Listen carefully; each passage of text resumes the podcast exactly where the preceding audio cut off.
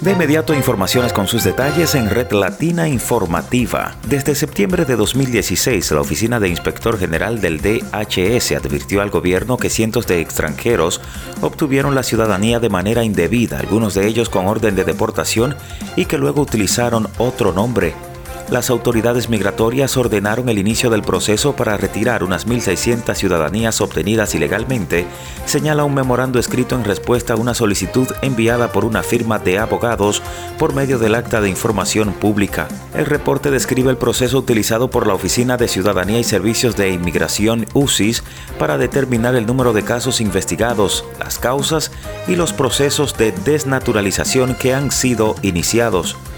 El pedido de información solicitado incluyó cualquier memorando escrito o firmado por la firma que mencione la palabra desnaturalización entre el 1 de enero de 2017 y la fecha que se procesó la petición 5 de junio de 2020. Un gran jurado federal acusó al productor Rafael Pina Nieves, conocido en el ambiente de la música urbana como Rafi Pina, de poseer armas de fuego y municiones pese a ser una persona convicta, lo que está prohibido bajo las leyes federales existentes, informó un diario de circulación nacional.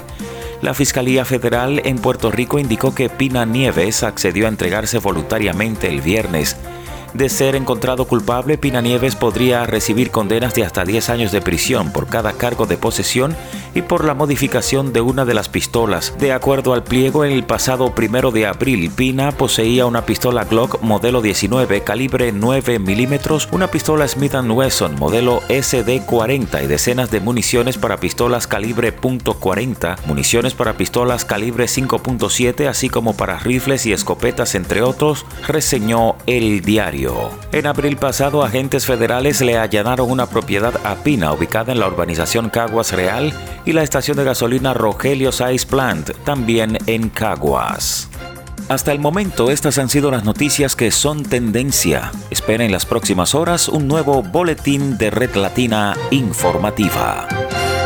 Red Latina Informativa.